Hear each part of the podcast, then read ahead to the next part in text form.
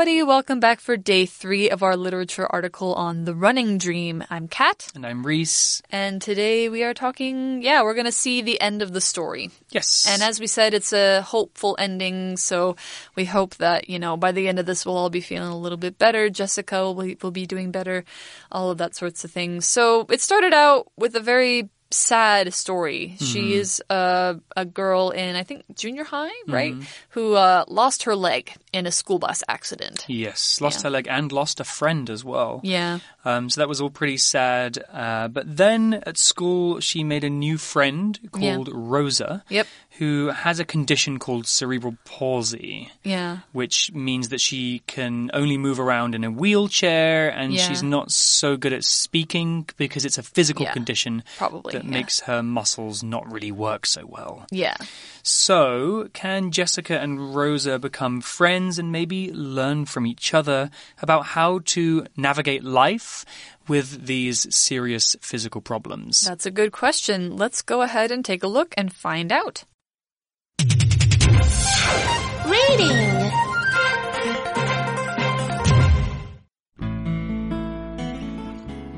The Running Dream Jessica and Rosa become close friends. Jessica is inspired by Rosa's strength and positive character. Perhaps Jessica's last running race wasn't the end after all. Perhaps she's at the beginning of a new adventure. Later, Jessica's therapist shows her videos of a below the knee amputee who won a Paralympic gold medal. It's proof that she can run again, but she'll need a special running limb. Though these are considered very expensive, Jessica's former teammates decide to take action. They set up a fundraiser called Help Jessica Run and succeed in getting the limb. Once again, Jessica's ready to hit the track. Though she may never beat her old 400 meter time record, she might be able to compete in longer distance races. She's grateful to Rosa for supporting her and wants to share the experience with her. Therefore, at her first race, Jessica doesn't run alone. She runs while pushing Rosa in her wheelchair. As they speed along the track together, Jessica finally feels excited for the bright future ahead of her. Okay, so today's article begins by telling us that Jessica and Rosa become close friends. Jessica is inspired by Rosa's strength and positive character. Well, looks like day three has a bit more of a positive start to it. Mm -hmm, exactly, positive. Well, before we talk about positive, let's talk about this word inspire. So, inspire is a verb and it means to give somebody the urge, energy or ability to do or feel something, usually something creative. So the article explains that Rosa inspires Jessica. That means Rosa's behavior makes Jessica feel good too, and makes her feel like she wants to do better. So it's good to inspire other people and be inspired. And then we have this word positive. So the word positive is an adjective with the opposite of positive being negative. We sometimes use these words in science, in physics, mm -hmm. but here positive is a word that describes something that is good. If something is positive, it is constructive, which means useful, optimistic, which means you feel good about the future, and confident. So I'm generally a very positive person. I always try and see the beautiful and happy things in life. I would agree with that. Yeah. Yeah. It's good to be positive. Mm -hmm. So an example sentence with positive could be the vacation was a positive experience for the family who got to spend time learning about each other. Mm hmm So it sounds like she's feeling positive because of Rosa's. Um, well, Rosa is a positive person, so mm. maybe she's helping Jessica feel more positive about her own life. That's good. So what it says is perhaps Jessica's last running race wasn't the end after all. Perhaps she's at the beginning of a new adventure. So this sounds like she's thinking like, well, you know, that part of my life might be over, but it doesn't mean that the whole thing is over. It's just the beginning of a new chapter. Right. So there's a lot of hope coming through in day three of this article. I like it. Well, it tells us more. It says later, Jessica's therapist shows her videos of a below the knee amputee who won a Paralympic gold medal. Ah, yes. I think I know who that is, actually. It's Terry something or other. He was a Canadian, and he won in like the 60s or 70s. He was like one of the first Paralympic amputee athletes. Okay, well, Yeah. let's talk about some of those words, including what the Paralympics are. Mm-hmm. First, though, we have this word amputee. So, amputee is a noun, and an amputee is a person who has a leg, who has had a leg or an arm cut off, usually because of an accident or illness.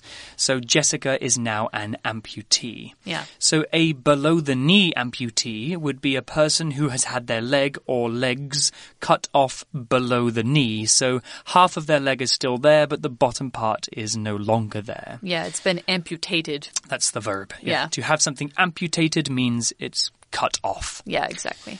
Uh, so then we also have the Paralympic Games here. What are they, Kat? So it's basically the Olympics, but for people who um, either have some sort of body modification or disability or um, have lost a limb. Like in this case, I think um, a lot of runners who are amputees will compete in the Paralympics, and uh, they might use a special kind of limb that is specifically made for running.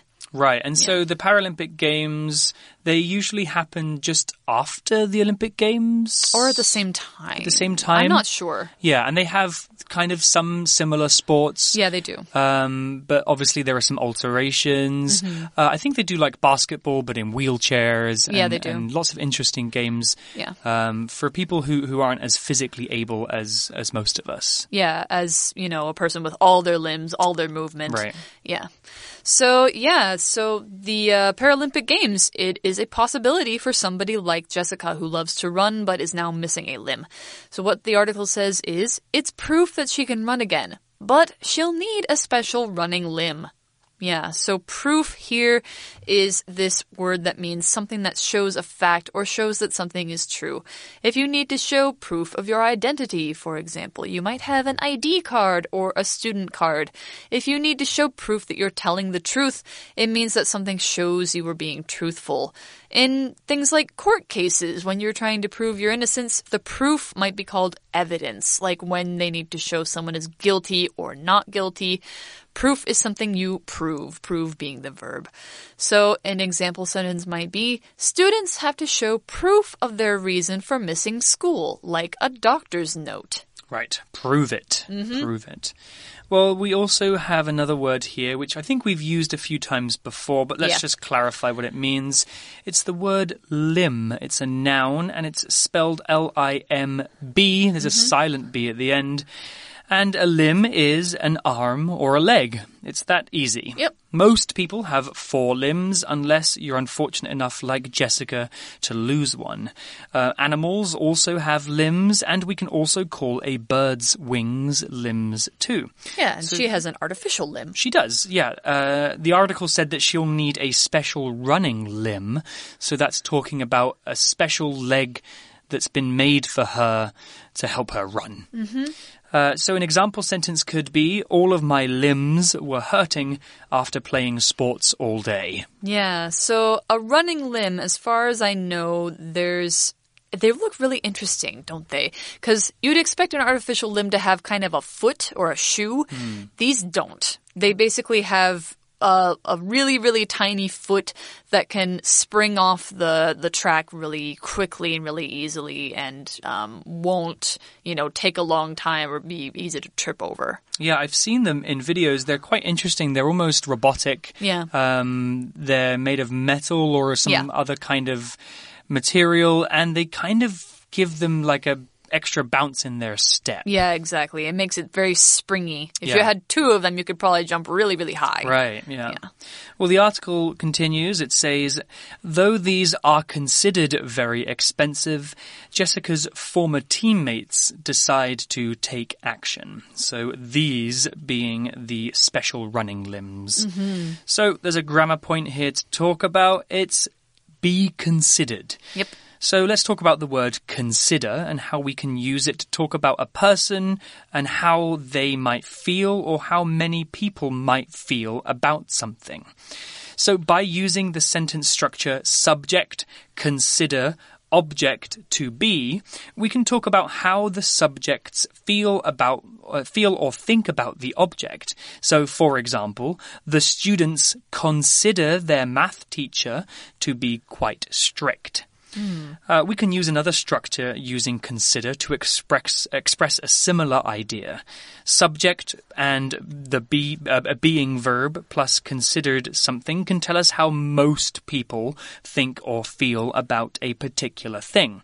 For example, Alfred Hitchcock is considered one of the best directors in history. His films are beautifully directed. So by using is considered here, we're saying that most people have this opinion. Mm-hmm. Yeah, or at least many people. Yes. Yeah. So these are these legs are considered very expensive. So people think people look at the price and they think, "Wow, that costs a lot of money." But they decide to take action. Her former teammates take action. When you take action, it means you're doing something about a problem. It implies there is a problem needing to be solved, so you do something like maybe a fundraiser or protest or you get signatures or you do something else to make the solution happen. That is taking action. It's saying, it's not just saying, we're going to do something, it is doing the thing. Yeah. So in the article, what do they do? What kind of action do they take? Well, it says they set up a fundraiser called Help Jessica Run and succeed in getting the limb. Woohoo! That's Yay. good. It's Yeah. very good. So we have a few different words in this sentence to talk about. The first is the phrase set up. Set up something means to start something and put it in action, usually an event or a cause. So you might set up an appointment with your doctor if you need to go see the doctor. You might set up a party for your friend, things like that. And what did they set up? They set up a fundraiser. So you can hear these two words funds, funds being money, and raise being uh, bring up. So fundraising or fundraisers are events to help get money for a certain cause or a certain person, usually by doing something like selling tickets or selling special items like um, baked goods or doing car washes, stuff like that. I did um, car wash fundraisers in high schools. That was fun. Right, so you Yeah. wash people's cars, they give you money, Yeah. and that money is used for a good cause. Yeah, so in our case, we were the school orchestra. We needed money for our uh, for a competition we wanted to go to. So we washed people's cars. They gave us money, and we put it toward the trip. That's cool. Yeah. There was another word to talk about, and it's a verb, and it is the word succeed. The verb succeed means achieve, to do something that you were trying to do. Yep. You did it. Yay. If you succeed at something, you do it, and you usually do it well. The noun form of succeed is success, and everybody likes to have success in their lives. So the opposite of succeed is fail. If you fail at something, that means you tried to do something, but you just couldn't do it. Yeah. So an example sentence with succeed could be I did not succeed at beating the video game. The final level was just too hard. Was it Dark Souls? Oh no, I finished that. I'm so good at Dark Souls. Oh my god, Dark Souls is so hard. Anyway, game. so that's yeah, they succeeded in getting her the limb. That's good. That's So they managed to raise money. They succeeded uh, in raising money, enough of it to get the limb. Yay. The article tells us more. It says, once again, Jessica's ready to hit the track. Though she may never beat her old 400 meter time record, she might be able to compete in longer distance races. Okay, so there's some good news here. Uh, and there's a word here to talk about its record, and it's a noun. And a record is a thing that keeps track of the past. A record usually comes in the form of a piece of writing, though pictures and videos and sounds can be records too.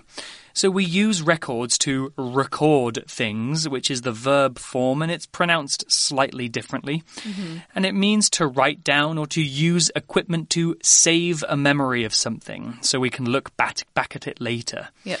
So, in the context of the article, the time record is Jessica's previous best attempt at running 400 meters. Her record might be one minute and three seconds. No, it was 55 seconds. It was 55 seconds. So if she beats her record, that means she runs faster and sets a new record. Mm-hmm. So here's another example. The world record for the fastest time running 100 meters is 9.58 seconds. Whoa. That's more than 10 meters a second. Yep, I think that was Usain Bolt. Yeah, that would be him. I don't think anybody's broken it yet. Very fast. Yeah, he's the fastest man in the hmm. world at this point. All right, so now we have this word compete. She might be able to compete in longer distance races. So maybe the uh, I don't know what would it be the the the the twelve hundred meter, Right. Something like that. There's even longer ones, 4,000 meters, I Yeah. think, as well. Yeah. Um, Gosh, so I guess so maybe something about having a prosthetic leg makes you better at running longer distances. Probably because it can take a lot more beating, but it uh, might not be quite as efficient for sprinting. Right. Yeah. So compete here is this verb. When you compete in something, you enter a competition, and that's the noun of compete, to try to win something against other people. When you think of competing and competition and contests, they're all similar, but they're a little bit different. So contests are often about luck, so things like prize drawings or receipt lottery or something like that. But a competition is almost always about winning with skill and ability. So art competitions, competing in sports or music or a costume competition or writing competition. If you use your skills to try to win, you are competing. So she's competing against other runners. She is trying to win races. So, an example might be Molly decided to compete in the national singing contest in hopes of winning a recording deal. Hmm, so competitions are good because they make everybody try really hard and try their best to be the best person at something. Yeah. And it means that everybody can get better together. That's right. And whether you win or lose, you can feel good that you have taken part. That's right. Yeah. So, you want to make sure that you feel like, hey, I did my best, and whether you win or lose, that's not the point. The point is that you improve. Hmm. Yeah. So, what is she thinking now? Well, she's back to be able, being able to run. And what about Rosa? The article says she's grateful to Rosa for supporting her and wants to share the experience with her. So grateful. She's feeling grateful. It means it feels like she wants to thank Rosa. It feels like she wants to show her how much she's glad that she helped or feeling happy for things. Uh, grateful can also be feeling happy for things you have and thankful that you have them. So being grateful is one of the best things that you can be. It makes a big difference in your attitude if you're thankful for something every day. It ma- makes you a happier person. Yeah. I'm very grateful to be in Taiwan right now. Me too. Yes, it's a cool place to live, Yes. especially during the pandemic. Oh my god, yes. Yeah. Yeah. Well, the article continues here. It's almost finished. It says, therefore, at her first race, Jessica doesn't run alone. She runs while pushing Rosa in her wheelchair. Ah, that's cool. Yeah. So Rosa's probably never gone, you know, super fast before, so it might be really fun for her. Yeah, it's a nice way for Jessica to show how grateful she is to Rosa. I imagine being pushed along a running track with a huge crowd of people cheering and watching. That must feel pretty good. Yeah. And the article finishes by saying as they speed along the track together, Jessica finally feels excited for the bright future ahead of her. Yay! A happy ending. Excitement and hope. That's Right. really good. So Jessica has learned to live with her leg and she's learned that life isn't over just because she lost her leg. She can still do her favorite thing. She can still run and compete. Yeah, exactly. So that's the story. That's the end of the story. And that means that we are at the end of day three. So that means it's time to go to our For You chat.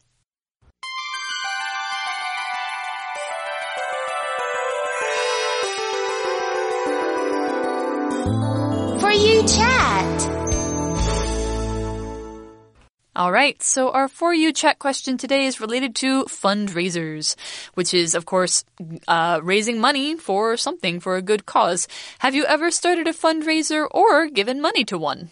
Actually, I have. Yeah. Um, I host trivia nights. Um, Oh, really? Here in Taiwan, and I used to host them as well when I lived in China. Oh, cool. Uh, so when I was living in Beijing, um, I hosted a trivia night, which is basically an event where people come and you give them like a pop quiz and they Yeah. answer questions, and it's a it's a competition. yeah, I, I I've been to a few trivia nights where they you play on teams. Yeah, Yeah. it's a lot of fun, and you can kind of show off how much you know about things. Yeah. Um, well, I was hosting an event in Beijing and I wanted to do one in collaboration. That means doing it together with the Beijing LGBT Center. Oh, great. So the trivia questions were all about LGBT culture and history uh, and people, and we sold tickets and we had like a raffle draw, and all the prizes were donated, and uh, part of the money that we made that night would go to the LGBT center. Um, so everybody there at the event was working together to get money to give to the LGBT center, who help you know gay, lesbian, bisexual, transgender people to you know help support them because they're Yeah. not always leading the easiest lives. Yeah, that's true. Um, yeah, I've also been in probably I've participated in or given money to a number of different fundraisers, mostly for like human rights organizations or uh, animal organizations. Or uh, when I was in school, I did a lot of uh, school supporting ones or like Girl Scouts. Yeah, so um, yeah, a number of them, and will probably continue to do so. Yeah, it's a good thing, you know, for those of us that are more fortunate in lives to be secure, live in secure places and, you know, maybe have a bit of spare money, it's important that we help people who are less fortunate than us. Give back. Give back, that's mm-hmm. right. And I think in Taiwan there are many opportunities to give back to the community. Yes, exactly. There's always groups that need help. There's worthwhile causes. There's people who are trying to start new businesses or release new things. And yeah, Taiwan has a great culture that is worth helping out and worth supporting. It is. Yeah. Well, maybe you guys can think about this question too. And if you never have given money or participated in a fundraiser, maybe you can do some research and find out where and when and how you can do that because there are so many good causes. But for now, we're going to sign off. And uh, my name is Reese. I'm Kat. We'll see you next time. Bye bye. The Running Dream. Jessica and Rosa become close friends. Jessica is inspired by Rosa's strength and positive character. Perhaps Jessica's last running race wasn't the end after all. Perhaps she's at the beginning of a new adventure. Later, Jessica's therapist shows her videos of a below the knee amputee who won a Paralympic gold medal. It's proof that she can run again, but she'll need a special running limb. Though these are considered very expensive, Jessica's former teammates decide to take action. They set up a fundraiser called Help Jessica Run and succeed in getting the limb. Once again, Jessica's ready to hit the track. Though she may never beat her old 400 meter time record, she might be able to compete in longer distance races. She's grateful to Rosa for supporting her and wants to share the experience with her. Therefore, at her first race, Jessica doesn't run alone. She runs while pushing Rosa in her wheelchair. As they speed along the track together, Jessica finally feels excited for the bright future ahead of her.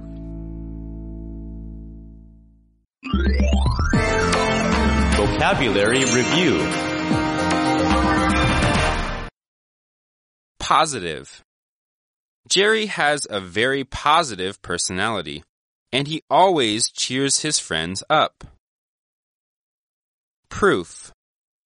The video shows proof that this man stole some items from the store. Limb. After I sat at a desk all day, I needed to stretch my limbs a bit. Succeed. James succeeded in passing all his final exams after many long weeks of studying. Record. Jamie set the record for the fastest time anyone has run 800 meters at our high school. Compete. I like to compete against my friends when we play video games together. 智慧小补帖。 Inspire. Amputee. Fundraiser. Grateful.